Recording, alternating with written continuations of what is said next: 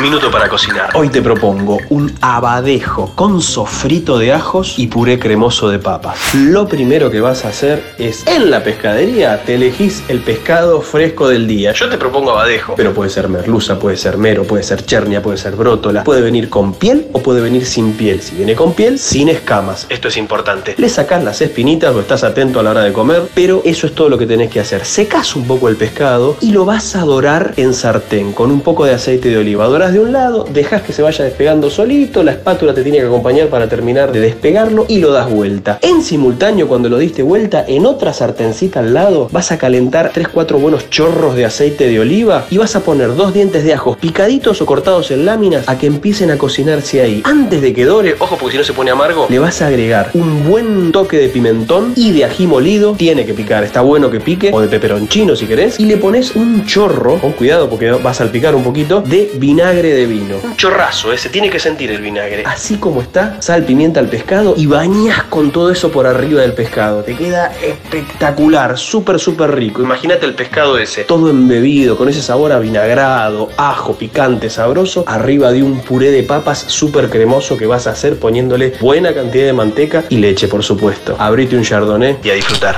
El minuto para cocinar se disfruta más con un rico vino alambrado de Bodega Santa Julia.